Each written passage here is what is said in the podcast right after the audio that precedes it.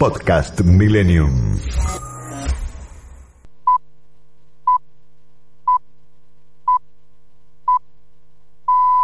Muy buenos días. Las 6 de la mañana en Buenos Aires. Las 10 de la mañana, hora central europea.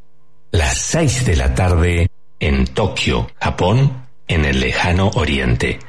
Diego Esteves te da la bienvenida a Sol de Madrugada. Mientras que la Tierra gira a una velocidad de 1700 kilómetros por hora en el Ecuador, cada día se imprimen miles y miles de periódicos. Millones y millones de datos y noticias recorren en segundos por Internet. La noche cede su paso al día y la luna se acuesta dejando al sol. Pero este frenesí de información no se detiene.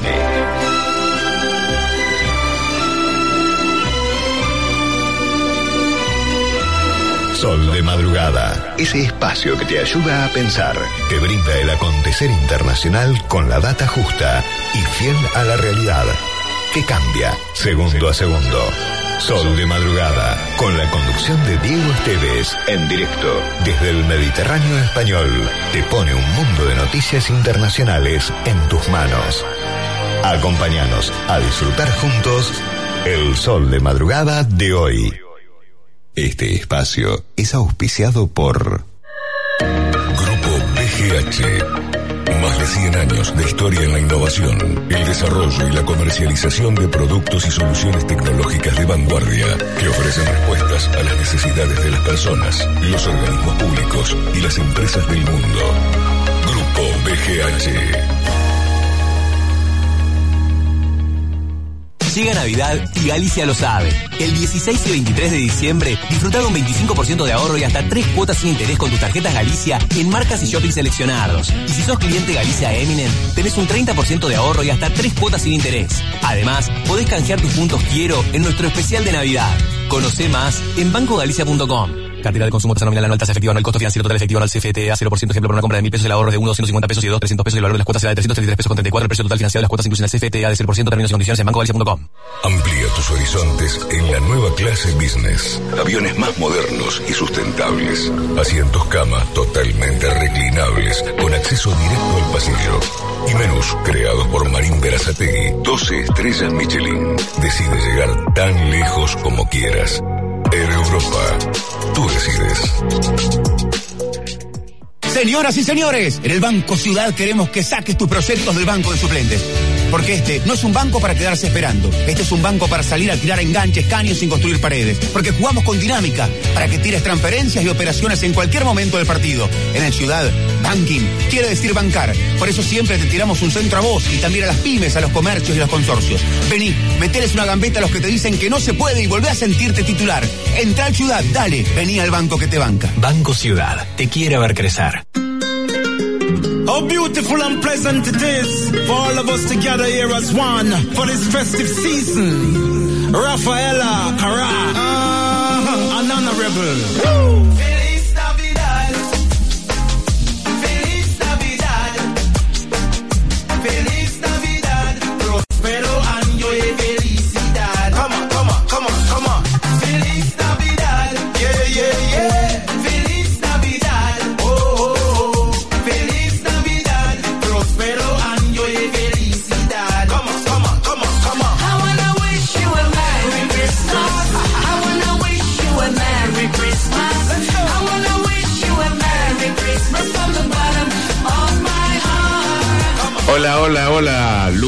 13 de diciembre del 2021.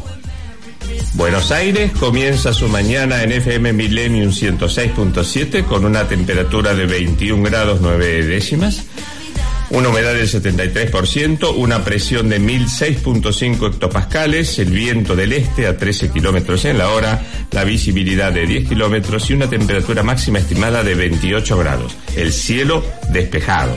En Madrid ahora tenemos una temperatura de 6 grados, una humedad del 74%, el cielo despejado y la temperatura máxima para hoy en la capital del reino 14 grados.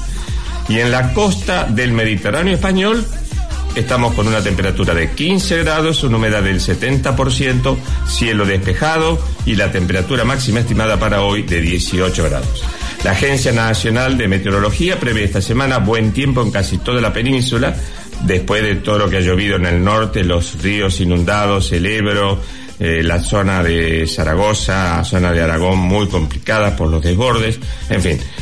Pero bueno, tenemos una semana casi en toda la península de buen tiempo, con pocas lluvias suaves en el norte de Galicia y Asturias, y en el resto del país bajas temperaturas, seco y con sol. Para la zona de los Pirineos, algunas nevadas aisladas. Y faltando prácticamente 15 días para el fin de año, la agenda global cierra con un listado de potenciales conflictos bastante delicados.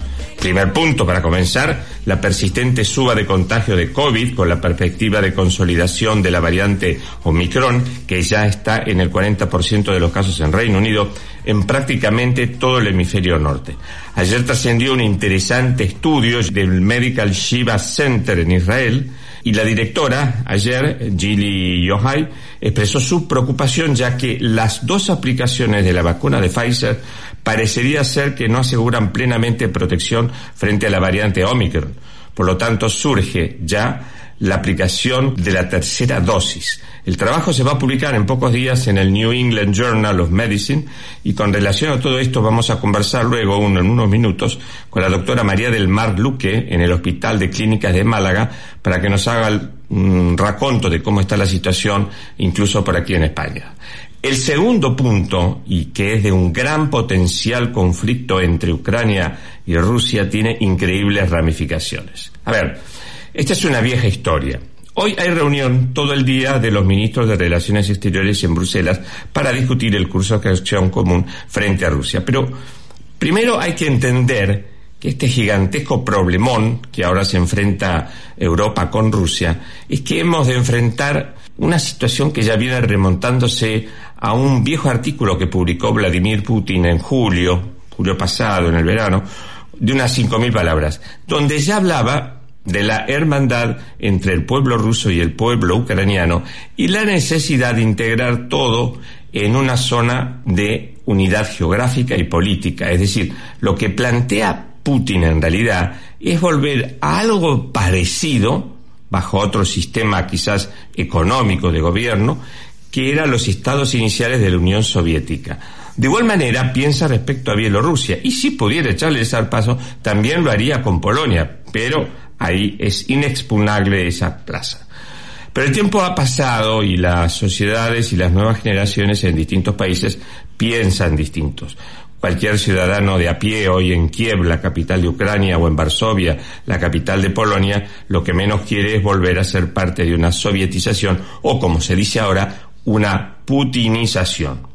Con sus defectos y virtudes, prefieren al oeste bajo el paraguas de la NATO y de la Unión Europea. Es más, muchas de estas sociedades añoran la vieja estructura del imperio austrohúngaro y si se rasca un poquito en la piel de muchos ucranianos, nos hablan de que Putin nunca va a pasar más allá de lo que eran fronteras del viejo imperio romano, que por ejemplo llegaban hasta la, ciudad de Leópolis, en la zona oeste de Ucrania, lo que es la ciudad de Livino, a escasos 60 kilómetros de la frontera con Polonia. Hubo mucho material periodístico y de academia para analizar este fin de semana, pero podemos empezar con un artículo que se publicó ayer en la portada del New York Times, donde el general de inteligencia ucraniana, general Kirill Budanov, admitió que una guerra prolongada con más de 150.000 tropas rusas invadiendo el territorio ucraniano era insostenible para las Fuerzas Armadas de Ucrania, de no ser que tuvieran el apoyo de la NATO, que este es un tema que se va a discutir, como dije antes, en la reunión de ministros exteriores en Bruselas. Y aquí es donde entra a jugar uno de los ejes centrales de la controversia.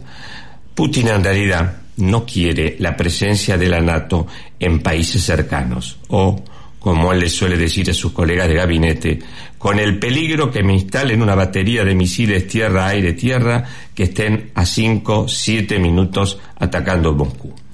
Precisamente en un trabajo del ministro de Relaciones Exteriores de Ucrania de antes de ayer, Dmitry Kuleva, publicado eh, en el Foreign Affairs de ayer, se tituló No vendan a Ucrania el oeste debe responder a Rusia con fuerza y no con apaciguamientos. Rusia en realidad lo que necesita es una especie de colchón entre su territorio y el frente occidental. De ahí la frase que él suele achacar a la Unión Europea de que quiere embarcar a Ucrania y a Georgia, todos eh, países ex integrantes de la Unión Soviética, en la NATO, toda vez que ambas naciones, tanto Georgia como Ucrania, son ya repúblicas bien constituidas, con sus constituciones independientes, y la verdad, si hay una cosa que quieren hacer es entrar en la órbita de la Unión Europea. ¿Y cómo juega Estados Unidos acá? Pues a mi modo de ver, a Biden se le está desarmando el damero geopolítico. Por un lado, tiene fuertemente comprometido su objetivo de sacar a reflotar el pacto antinuclear con Irán del año 2015, pero las cosas no le van bien.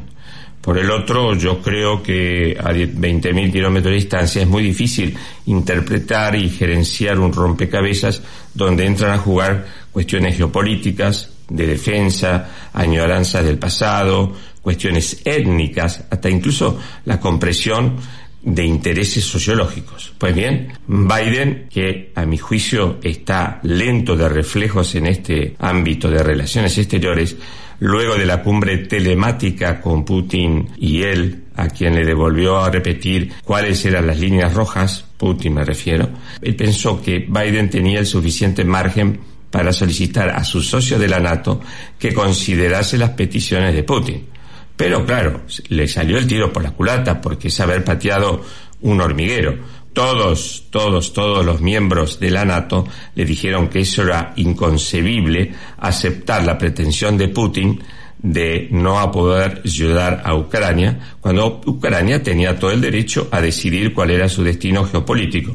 Y a Ucrania eligió que su destino geopolítico esté del lado de Occidente y del lado de la NATO y del lado de la Unión Europea. Más allá de toda esta catarata de noes, el primer ministro de Estonia incluso fue muy claro el jueves pasado en el Parlamento cuando dijo que esto tenía olor al pacto de Múnich del 30 de septiembre de 1938 y la crisis de los Sudetes, en una clara insinuación que se repetía el pacto Hitler-Chamberlain, el primer eh, ministro británico allá por 1938 cuando firma un acuerdo con Hitler para entregar la zona de los Sudetes, a donde vivía la mayor parte de los alemanes en la zona de Checoslovaquia, divide Checoslovaquia en dos y eso es lo que le permite a Hitler entrar a Polonia vía Austria con toda tranquilidad y conquistarla en muy pocos días. A todo esto el viernes se reunieron Macron y Olaf Scholz, el premier alemán, él lo hace en visita de cortesía para reforzar el eje franco-alemán. Se trató este tema a fondo. Incluso Macron lo levantó este fin de semana diciéndole a los medios que Francia y la NATO no dejarán sola a Ucrania. Pero bueno, mientras ocurrían estos eventos había otras cosas que pasaban el fin de semana en Washington. Benny Gantz estuvo reunido con el secretario de Estado americano, Anthony Blinken, y ante los titubeos americanos, eh, él advirtió que hoy lunes va a instruir a las Fuerzas Armadas israelíes, Benny Gantz, su ministro de Defensa, para entrar en estado operacional activo frente a las negativas del gobierno de Irán de parar el programa nuclear. ¿Y sabe qué le contestaron en Washington? Pues que estaban en una enorme cantidad de problemas como para sumar uno más. Y que Gantz hiciera lo que creyera conveniente que Estados Unidos los iba a apoyar pero sin especificar por qué. Por último, como tercer gran tema, se cierne la tormenta sobre Boris Johnson a raíz de sus desmanejos de la pandemia y el gran escándalo de su asesora de prensa riéndose en un vídeo del confinamiento y haciendo bromas sobre la pandemia. Pero esto lo vamos a charlar en unos minutos junto con el profesor William Mencken desde la Universidad de Cambridge en Reino Unido. En fin, así es como está el mundo.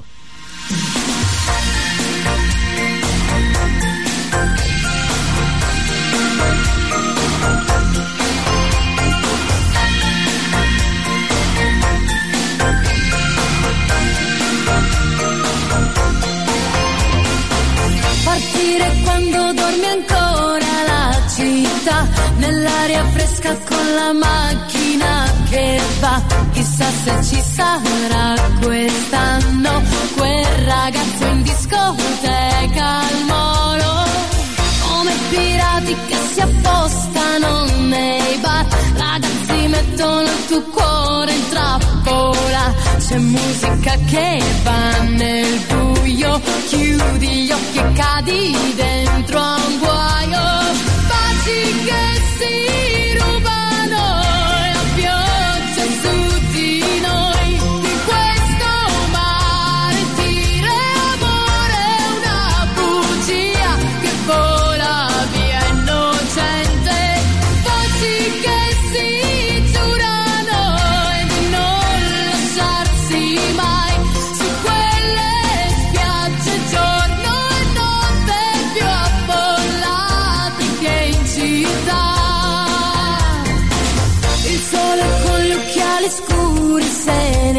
andrà, il gioco antico degli sguardi inizierà, le compagnie che fanno tardi, la mattina in spiaggia siamo zombie.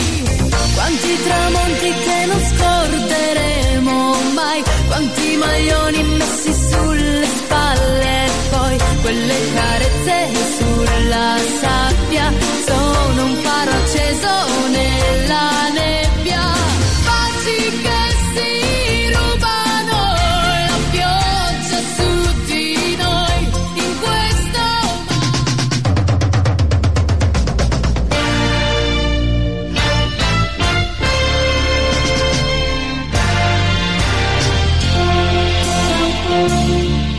como comentábamos al comienzo del programa de hoy, donde veíamos el brutal aumento de casos no solo ya en Europa Oriental, sino también en Europa Occidental, nada mejor que conversar con la doctora María del Mar Luque, intensivista en la terapia intensiva o en la unidad de cuidados intensivos del Hospital Universitario de Málaga, que está precisamente en la primera línea de, de, combate para que nos haga un panorama de cómo está la situación aquí en España y particularmente en nuestra zona de Andalucía.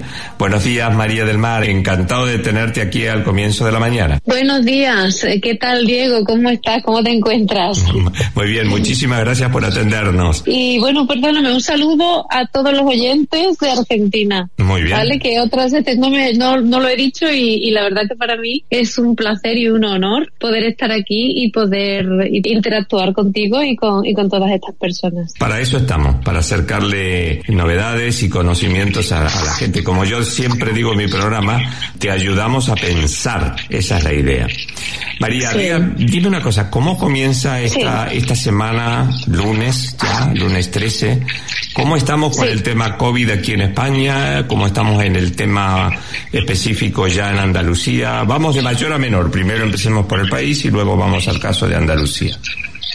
Pues mira, Diego, estamos subiendo casos de una forma rápida, desgraciadamente, porque, bueno, aunque se cambiaron un poquito las normas, eh, porque creo recordar que ya en la última entrevista lo hablamos, que ya no era cuestión de incidencia acumulada, sino cuestión de presión hospitalaria. Eso es verdad. El caso es que, bueno, que la incidencia acumulada va subiendo, se cambiaron un poco los semáforos, las alertas, de manera que las, eh, los valores de incidencia acumulada para riesgo bajo, medio, alto, pues se hicieron un poquito más laxos. Incluso con esa lasitud estamos ahora en un riesgo alto, porque estamos con una incidencia acumulada de 323. Eso es riesgo, de- alto, efectivamente, en toda Sí, España. entre 300 y 500 estamos considerando que es un riesgo alto. Entonces, a nivel de incidencia acumulada, estamos en ese en esa situación. Claro, la pregunta es, ¿y de presión hospitalaria cómo andamos? Sí. Porque esto es al final eh, la traducción en los ingresos eh, hospitalarios y los ingresos en UCI es lo que al final nos dice, pues bueno, que, que está sucediendo realmente.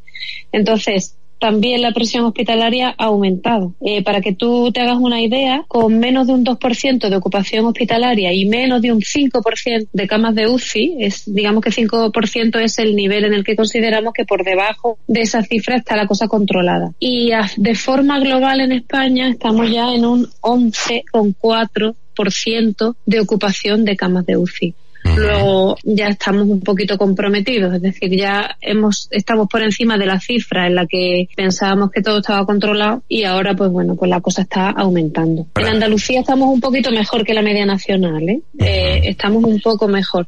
Porque de incidencia acumulada, las últimas que tenemos estamos en torno, creo que a 149 en lo último, y la presión de camas hospitalarias, el, el tanto por ciento de camas de UCI ocupadas está un poquito por encima del 5%. Pero si nos vamos a otras comunidades, pues, ¿qué te digo yo? Cataluña está en un 21%. Sí, Aragón está Y- complicada y País Vasco. Sí, Aragón es que está también, Aragón está en un 15%. Entonces, bueno, hay variabilidad entre las distintas comunidades autónomas. Digamos que Andalucía, pues es de las que pues mejor está, por decirlo de algún modo, pero sí que la cosa está subiendo y que la previsión con, con las fiestas navideñas, con los encuentros familiares, las comidas de empresa, pues es que la cosa va a seguir subiendo, desgraciadamente. Dentro de la, la gente que está ingresada en, en las clínicas, ¿tú notas que existe una gran mayoría de no vacunados?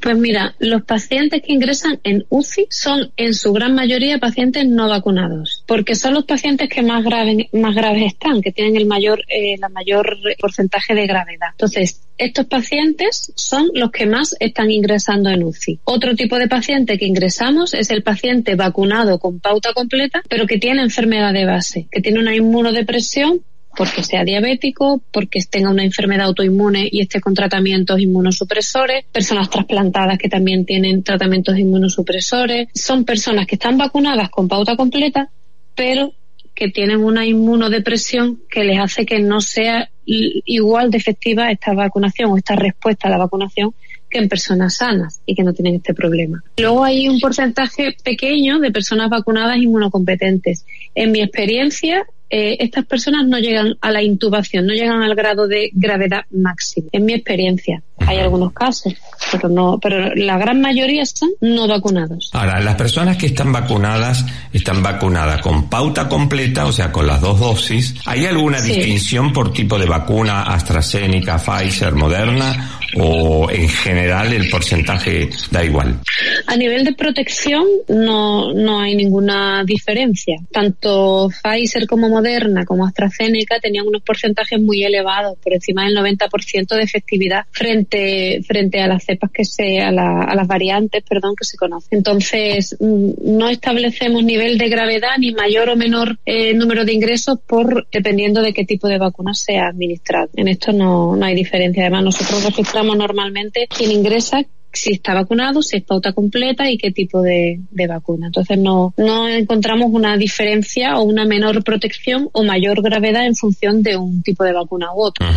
Y en el caso, por ejemplo, del paciente que entra, supongamos normal, sin comorbilidades, ese, ese paciente, pongámosle de 40, 50 años, pero que está vacunado, ¿cómo va cursando el proceso de la infección? El paciente que tiene una vacunación completa y que se infecta raramente llega a la UCI.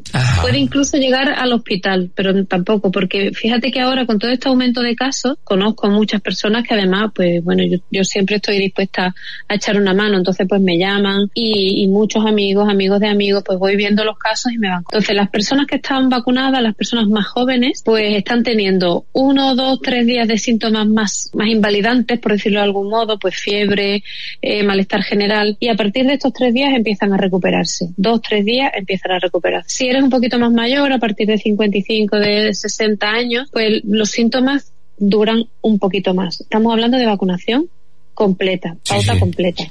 Y de estos muy pocos llegan al hospital, sobre todo pues por en el hospital las personas acuden ya a urgencias porque tengan síntomas respiratorios. Esta fase de síntomas respiratorios, que es la que se da a partir del día 9 o 10 desde el inicio de los síntomas, la verdad es que en personas vacunadas con pauta completa se está viendo poco. Y luego los que ingresan en el hospital, que son los no vacunados o, o los que tienen enfermedad de base, pues la evolución es muy diferente dependiendo de la, de la persona. Pero en el no vacunado, que es, digamos, pues como al principio de la pandemia, el no vacunado a partir del día 9-10 es cuando empiezan los síntomas respiratorios, cuando empieza el empeoramiento, vienen al hospital y estos se deterioran súper rápido. En 24-48 horas los tenemos en una situación respiratoria comprometida y poco tiempo más pues, pues los ingresamos. Nosotros en el hospital tenemos una, una muy buena estructura. Hay un, comité COVID que se reúne por la mañana con la dirección médica, con los jefes de servicios de las distintas eh, unidades de clínicas y entonces pues tenemos muy controlados los pacientes que tenemos ingresados, de manera que cuando el paciente tiene requerimientos más altos de oxígeno, pues ya a la UCI nos avisan y nosotros vamos revisando estos pacientes. Y si lo vemos bien, pues lo dejamos, vamos revisándolo todos los días. En el momento que lo vemos algo más comprometido, ingresamos rápido en la UCI. Entonces, en este sentido lo tenemos muy, muy organizado y nos está dando buenos resultados porque cogemos, los tenemos muy controlados y los tratamos muy a tiempo. Empezamos con tratamiento agresivo muy pronto. ¿Qué explica para vos este fuerte rebrote observado en los últimos días? El hecho estacional de que estamos en invierno, la caída de los anticuerpos. Pues mira, hay, hay varios factores. Yo creo que los no vacunados eh, van a ser eh, un un elemento muy importante en la, en la propagación del virus. Ellos van a ser reservorios porque el virus en ellos se va a multiplicar muchísimo más rápido y con más altas Carga viral. con, Sí, con sí, más, claro. exactamente, con una carga viral más alta, gracias. Pues entonces ellos van a ser muy importantes. Luego los niños que todavía no se han vacunado, están, están vacunados de 12 años hacia arriba. Esta semana que viene empieza la vacunación ya en niños de 10, de 10 11 años. Creo que empieza, creo que empieza hoy, me parece, lunes, ¿no? el miércoles, el miércoles día 15, al menos en Andalucía empieza el miércoles. Hoy se reciben las vacunas, pero no se empieza la vacunación hasta el miércoles día 15, al menos en España y en Andalucía seguro. Entonces, los niños también son, los niños no están vacunados y son también una fuente muy importante de contagio. Estos contagian a su vez a los mayores que aunque estén vacunados pues se infectan. Entonces, ahora mismo hay brotes, al menos en Málaga, está habiendo brotes muy importantes en colegios, ¿eh? clases enteras confinadas, entonces, y, y niños que están contagiando a los padres. Tenemos los no vacunados, tenemos los niños. Luego, a nivel internacional, hay países en los que la vacunación está bajo mínimo, porque España tiene unos muy buenos niveles de vacunación. Sí, sí, sí, sí. en los mayores, en los mayores de 80 años y en los mayores de 70 tenemos un 100%. Tengo aquí los, los valores de, de vacunación y la verdad que las tasas son altísimas, son muy buenas. ¿eh? En los mayores, entre 70 y 79 tenemos un 99% y en mayores de 60, entre 60 y 69 un 97,8. Quiero decir, nuestras tasas de vacunación son muy buenas. Cuando hablamos de los niños o de los adolescentes, ahí la cosa ya cae un poco más porque los padres pues no están muy seguros de vacunar, ¿no? A sus hijos. Pero tenemos una alta tasa de vacunación.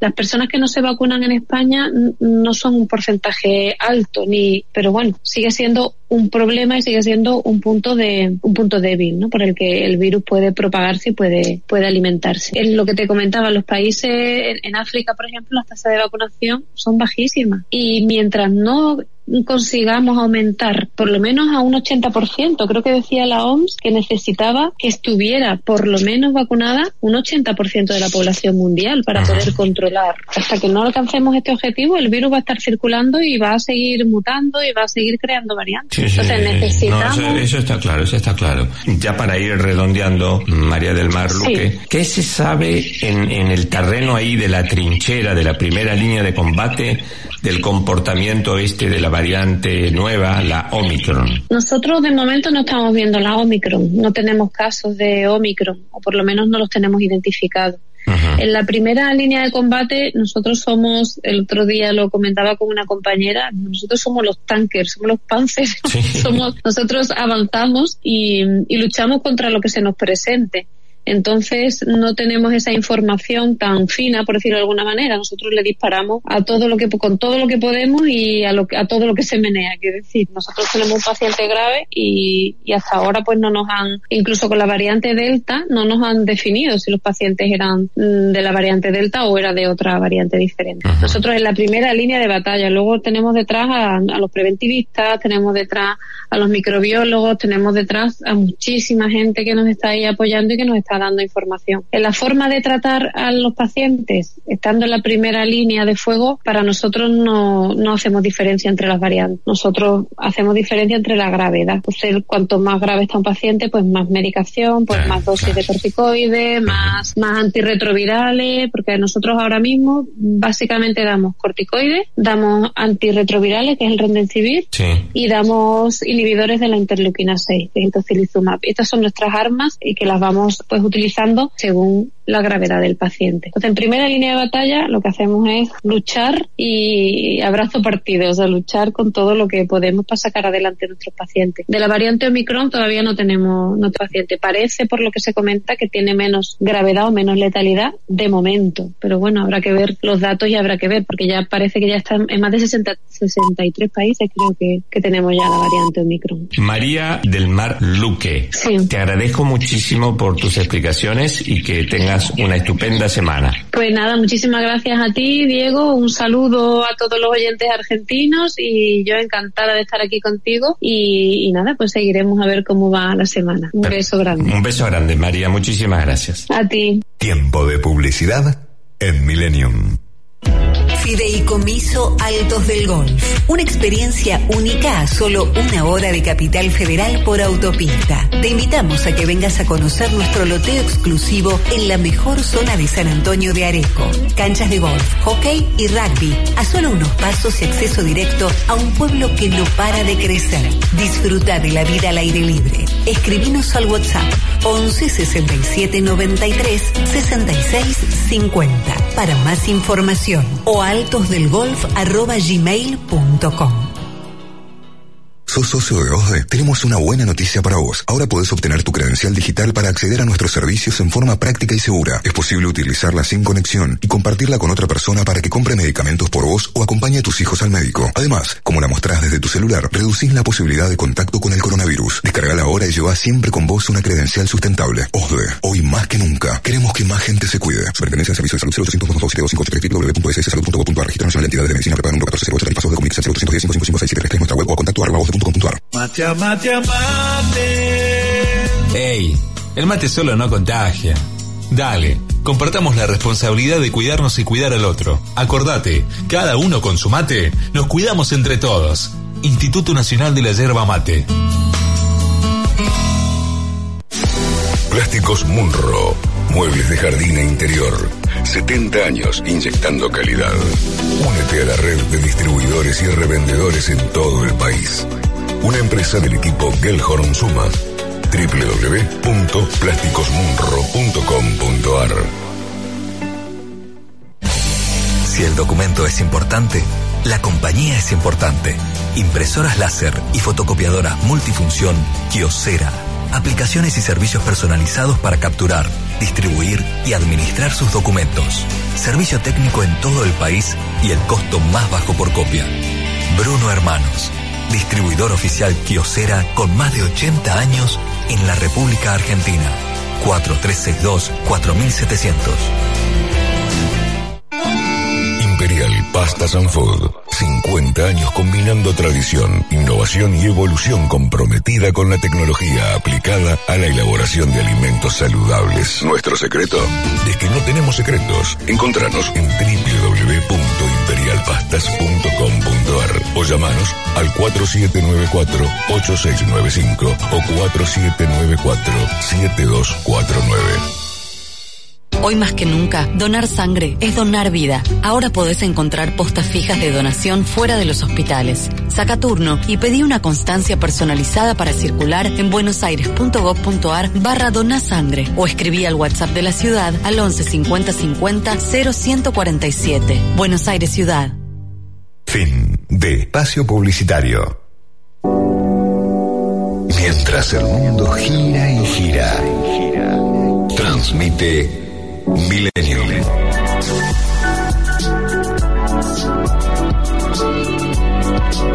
Ciento seis siete.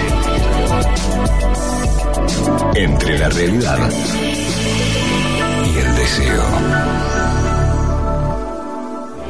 Estás escuchando a Diego Esteves en Sol de Madrugada, con toda la información internacional, en vivo, desde España, para FM Millennium, en el 106.7 y en www.fmmillennium.com.ar. How beautiful and pleasant it is for all of us to gather here as one for this festive season. Rafaela Cara, uh, an honorable.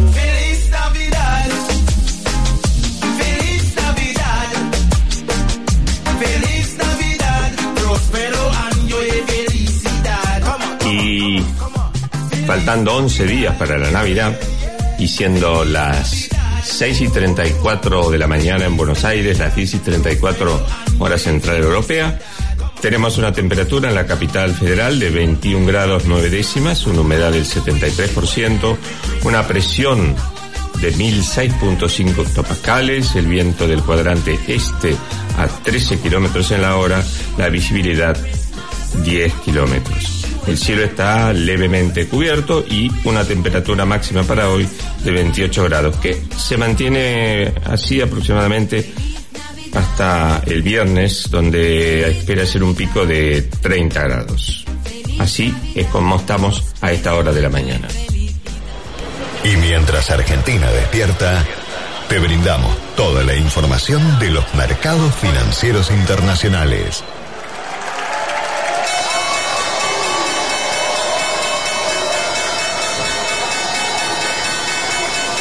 El cierre de los mercados asiáticos, Nikkei sube un 0,71%, el Hang Seng de Hong Kong cae 0,17%, el índice de Shanghái sube 0,40%, el de Singapur cae 0,27%, el Sensex de Bombay también cae un 0,76%.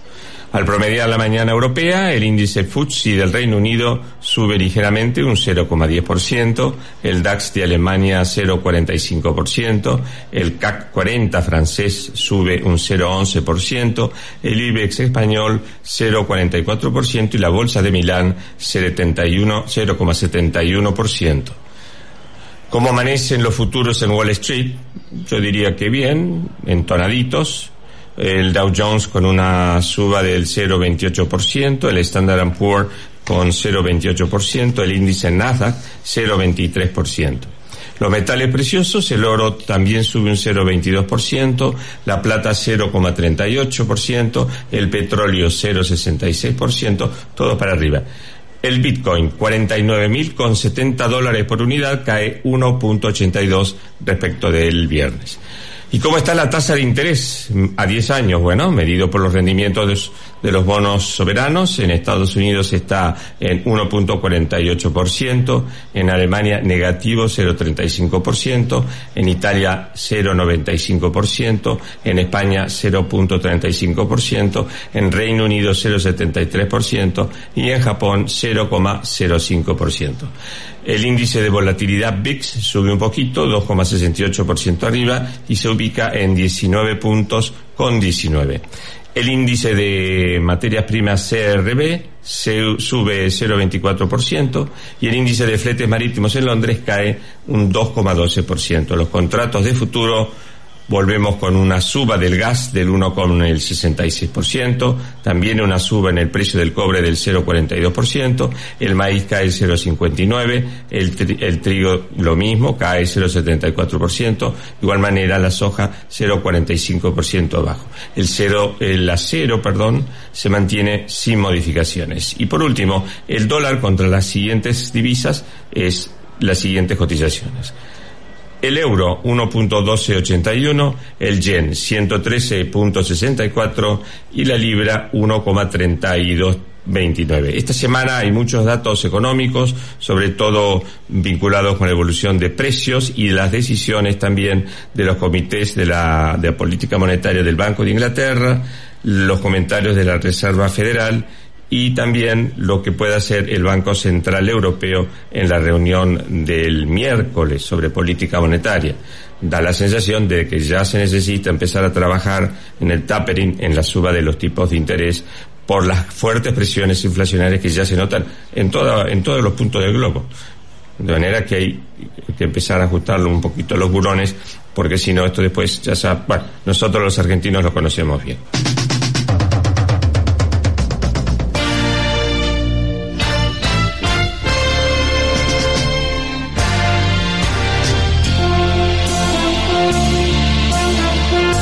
La semana pasada el premier, el primer ministro británico, Boris Johnson, tuvo realmente, creo, una de las peores semanas en los últimos tiempos. Por un lado, una explosión de casos de COVID y por el otro lado, el famoso Partygate, el escándalo motivado por su asesora de prensa donde trascendió un video que incluso fue difundido por la BBC y por todas las redes sociales británicas y también de Europa, donde se están riendo, en, fin, en un clima muy festivo de los confinamientos, etcétera, etcétera, lo cual cayó muy mal en la opinión pública.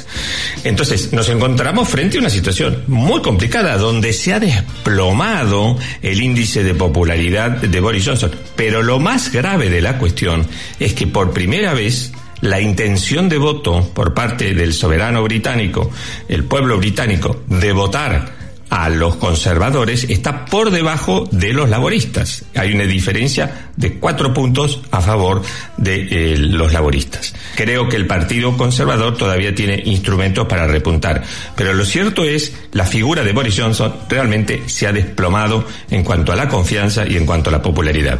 Y para explicarnos todos estos fenómenos, esta especie de, de bomba de tiempo, bomba de relojería, por llamarlo de alguna manera, en Reino Unido, vamos a hablar con nuestro amigo uh, William Making en Cambridge, que nos va a poner seguramente al tanto de cómo está la situación política y la situación sanitaria en Reino Unido. Buenos días, Willy, ¿cómo estás? Muy bien, Diego, ¿cómo te va? Tanto tiempo. Muy bien, muy bien. Saludos a los amigos de, de Millennium. Muchas gracias, gracias por atendernos. Willy, ¿cómo se explica este cóctel explosivo que armó Boris Johnson durante la última semana, donde le estallan los casos de coronavirus por todos lados y por el otro lado estalla el escándalo de la asesora de prensa que desploma su popularidad la pulveriza en cinco días. Sí, eh, de, nuevo las, eh, ga- gallinas ante la tormenta vuelven al gallinero. Eh, Todo esto estaba suspendido, pendiente o a punto de suceder y de repente ha hecho explosión. Por el lado del COVID está haciendo crisis y está aumentando en forma exponencial el, el número de casos por la nueva cepa. Los científicos están presionando para que las restricciones que Johnson nunca fue muy partidario de imponer. Eh, Ya desde el principio, en el 19, retrasó todo y eso dice que causó muertes y ahora se vuelve sobre el asunto. Y eh, lo- los científicos tampoco están muy eh, de acuerdo. Hay algunos que sí, hay otros que manifiestan otros puntos de vista. Hay gente que dice que no va a ser muy grave, pero lo que más les preocupa a los políticos es ¿Cómo va a afectar esto al Sistema Nacional de Salud? Si va a ser capaz de eh, sobrellevar un invierno que siempre es crítico y además eh, si va a poder eh, hacer frente a la enorme cantidad de casos que se, pre- que se prevé para las próximas semanas y meses. Y eh, como si todo esto fuera poco, eh, la personalidad del primer ministro, su forma de actuar, su poca atención a los detalles, eh, eh, hay que prestar atención al diario que es el órgano oficial del Partido Conservador y del, gobi- del gobierno prácticamente, que es el Daily Telegraph, que por eso se llama el Daily Tory Graph. Eh, y, eh, Sorry, bro. Muy bien. Ahora, perdóname, que te interrumpa, Willy. Este fin de semana leí la columna de Janet Daly, El colapso en la confianza sobre Boris Johnson y su personalidad. Durísima, durísima. Eh, bueno, eh, eh, eh, Janet Daly, eh, ya por su foto eh, y por su forma de escribir, es como un bulldog. Te pega, te pega un mordiscón al, al- al men- al menor eh, movimiento. Y eh, todo el, di- el diario, y esto es lo interesante, el- del Tory Graph, está eh, contra Johnson de una forma increíble. El único que es medio tibio, pero que lo critica por su forma descuidada de gobernar, de la poca atención a los detalles, es el biógrafo de, Thatcher, que era el editor anterior del Daily eh, Telegraph, eh, que es Charles Moore, que tiene un, un libro de, de, memorias Sí, sí. de- sobre Thatcher. Y eh, y bueno, es- es- es- todo el mundo dice que eh, eh, es el colmo la forma en que este hombre, eh, es decir, la forma en que no se peina ya eh, da una idea de el, eh, el desorden. Pero el desorden es eh, a, otro, a otro nivel. Él piensa que es un personaje, él y sus amigos, eh, de- que corresponden a, a- a- colegios y a universidades elitistas como es Oxford y Cambridge también, pero en, eh, eh, ellos piensan que las reglas son para eh, la- lo- los, Los demás. la- la- los demás, para la men- gente de mejor calaña, lo- el chiquitaje. Y ellos están por en- encima de todo. Y eso eh, para gobernar no cae muy bien. Y eh, eh, eh, tiene todo tipo de, de dificultades, mentiras. por ejemplo, eh, le pidió a un financista del partido que le, que le arregle el departamento donde vive en, eh, Down- eh, en Downing Street. Y, eh, y bueno, de- ah, dijo una cosa a, los que lo a unos eh, políticos que investigaron, a, a- otros les dijo otra. eh, eh, de- después se destapó que eh, sus, sus mismos ayudantes en el momento del lockdown, más, más cerrado, más, más estricto el año pasado, se rieron de la posibilidad de- de no hacer una fiesta. Eh, que iban a, mentir, que, que- no iba a haber una fiesta. Al final no se sabe por el video que, que- apareció por televisión y causó el escándalo o el agravamiento de la, la- situación crítica en que se encuentra Boris. Todo esto ha hecho eclosión en estos, en estos días. Además, hace unas semanas pr- protegió a un exministro que era miembro del Parlamento, que tenía negocios eh, turbios y, y que utilizaba el hecho de ser miembro del Parlamento para asesorar políticamente a, em- empresas que eran sus eh, clientes. Y eso está, eso la mayor parte de los conservadores lo hace, especialmente los que tienen circunscripciones muy seguras, eh, pero es cada vez peor visto, eh, porque dicen, si, este- si a esta gente se le paga por ser miembro del Parlamento 80 mil libras y resulta que no le está prestando atención a, su trabajo principal y está trabajando para empresas y después trata de que el Estado les dé contratos a esas empresas, eso cae mal. Bueno, trató de defenderlo, después al final se dio cuenta que eso caía mal, tuvo que echar marcha atrás. Esa es otra característica de la personalidad política de,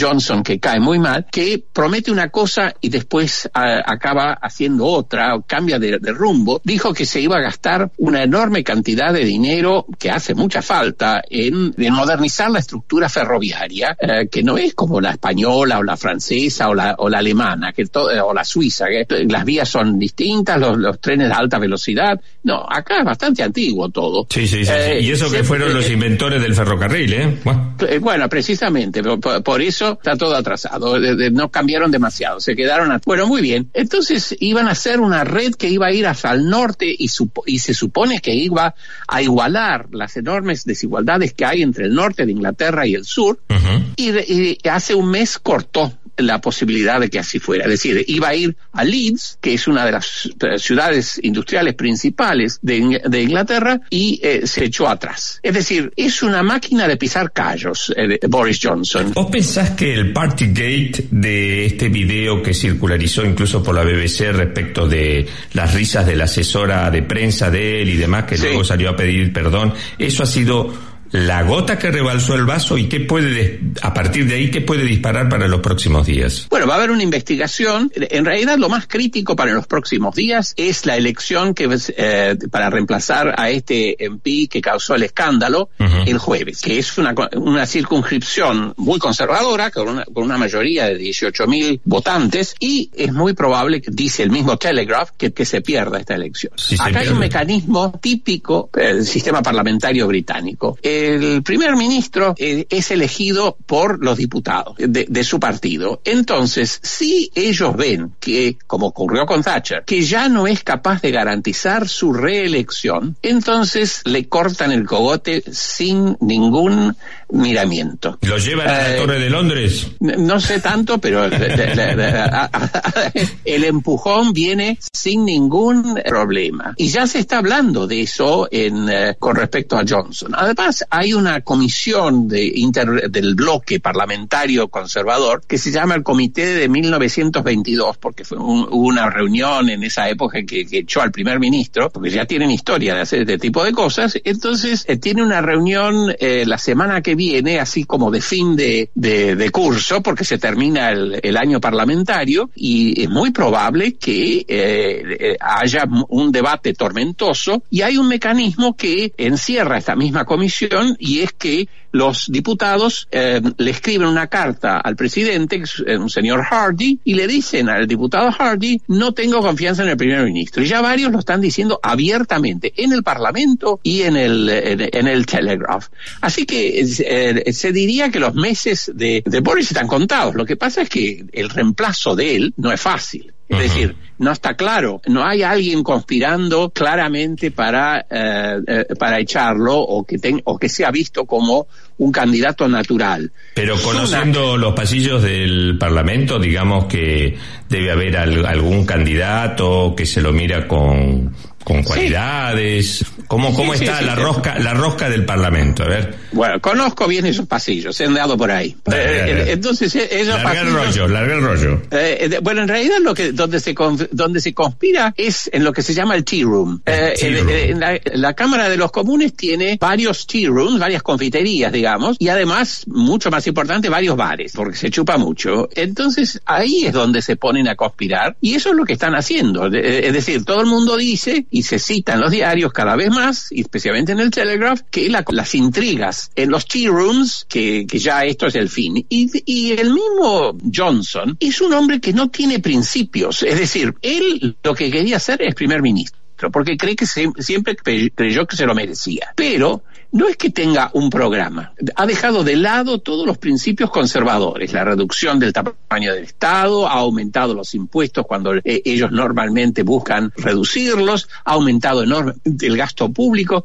Eso en el partido cae muy, muy mal, especialmente en el Daily Telegraph. El Economist también. Eh, es decir, hay señales del, del establishment eh, que son inequívocas y lo único que hace que no sea muy rápido el reemplazo es que la candidatura del reemplazante no está clara. ¿Cómo aparece acá la figura del, del Chancellor, el ministro de Economía? Como muy bien visto y, y mi lectura del Daily Telegraph es que es el candidato preferido del, de- del, del Telegraph. Eh, a- a- así que el, el asunto es que Sunak es un hombre de, de- de fortuna, su mujer también es billonaria, pero es hindú, eh, es decir, es de descendencia hindú. Tiene el mejor, el mejor acento oligárquico, por supuesto, pero lo que quiero decir es que eh, uno tiene que preguntarse eh, qué listo está el electorado británico para votar a alguien de, de- de- de color, digamos. Eh, porque reemplazar a un primer ministro por otro del mismo partido, que en el sistema constitucional británico, que es una constitución que no está escrita, eh, es decir, eh, está mal decir que no está escrita, está escrita pero desparramada, no está codificada dice que el, el- el el reglamento interno del Partido Conservador hacen que el reemplazo sea posible. Cuando eh, se compite por alguien dice, bueno, eh, me presento para, para ser líder del, par- del, del partido, cuestionando la autoridad del actual líder. Se hace una elección interna, eh, como pasó con Thatcher, por ejemplo, y entonces, eh, si no sacan la cantidad de votos requerida, debe haber una segunda vuelta, ya se hizo mala señal, y entonces eh, puede ocurrir como pasó con Thatcher, que el gabinete la presionó para que se fuera porque ya, ya no podía ganar. Ella había, eh, ella había demostrado, y esto es lo importante de las elecciones en circunscripciones, que en varias circunscripciones conservadoras, que había que reemplazar al diputado porque se había enfermado muerto, inclusive uno había muerto con una bomba, eh, Ian Gao, que había sido el secretario de ella, perdió las elecciones el Partido Conservador, y eso lo, lo vieron todos como una indicación de que Thatcher ya no era el vehículo para ganar elecciones a pesar de que había ganado tres. Puede pasar, entonces puede pasar esto con, con Johnson en cualquier momento, ya lo están diciendo los mismos conservadores. Bueno, yo te iba a que es preguntar cuestión de eso. sentarse a esperar. Yo te iba a preguntar eso, Willy Mating. ¿Cómo veías los tiempos? Porque acá hay dos problemas. ¿Cómo gerenciás vos sobre el fin de año, que ha sido un año muy difícil, con los, esta verdadera explosión de casos de COVID, con un deterioro en el sistema público de salud y encima con los problemas que está teniendo de popularidad el señor Boris Johnson? Es tan inconsciente que inclusive eh, podría complicar las cosas como acaba de, la mujer acaba de tener uh, un, eh, un segundo vástago, una niña, eh, irse, eh, irse de vacaciones o tomar vacaciones por una licencia por maternidad. Y eso puede caer muy mal y complicar las cosas y acelerar el, el proceso. Digamos que es una situación fluida y que en los próximos meses puede, puede encontrarse un reemplazo, inclusive semanas se está, se está hablando. Y que hay que observar el proceso. Willy Making desde Cambridge. Muchísimas gracias. Gracias, Diego. Hasta, hasta más ver. Y Saludos a la gente del Devoto School. bueno, serán dados, serán dados. Te están escuchando, así que bueno. Bueno, te mando un abrazo, Willy. Muchas gracias. Gracias, Diego. Chao. Chao.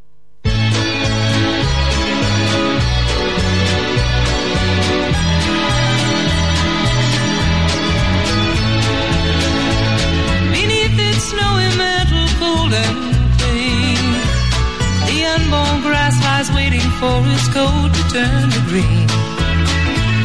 The snowbird sings a song he always sings, and speaks to me of flowers that will bloom again in spring.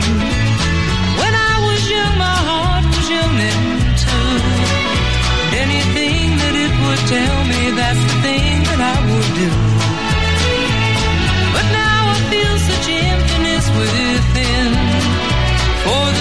That I want most in life's the thing that I can't win.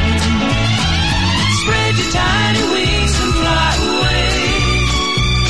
And take the snow back with you where it came from on that day. One I love forever is untrue. And if I could, you know that I would fly away with you. The breeze along the river seems to say only break my heart again should I decide to stay. So little snowbird, take me with you when you go to that land of gentle breezes where the peaceful waters flow. Spread your tiny wings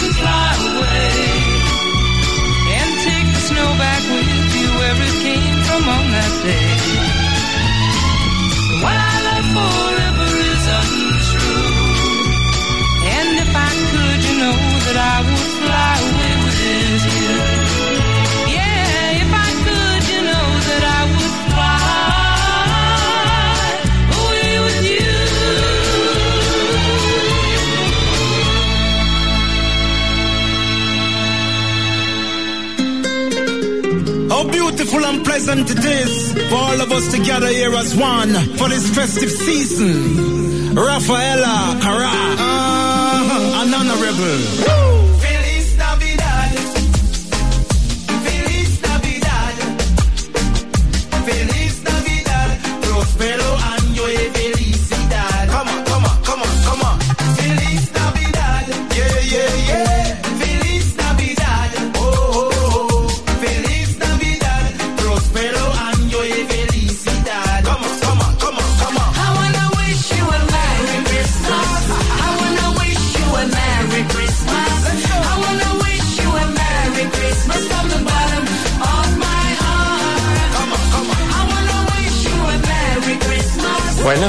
Y acá estamos, llegando al final de Sol de Madrugada de hoy.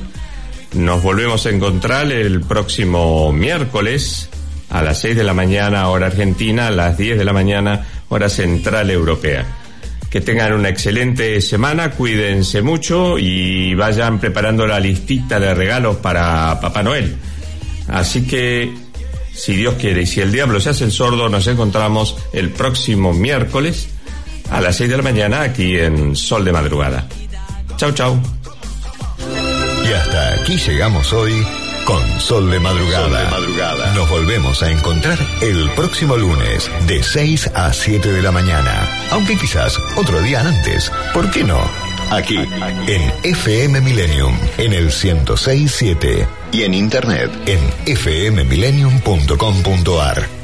Sol de madrugada, con la conducción de Diego Esteves, soporte técnico España, Manuel Díaz Quintana, operación técnica Buenos Aires, Alejandra Lescarboura y Facundo de Lorenzi, locución Rodolfo Lagos, edición artística Germán Cipolla, coordinación de producción Leandro Gordín, dirección de contenidos Guillermo Falcón. Fue una coproducción de Diego Esteves, Producciones España y FM Millennium.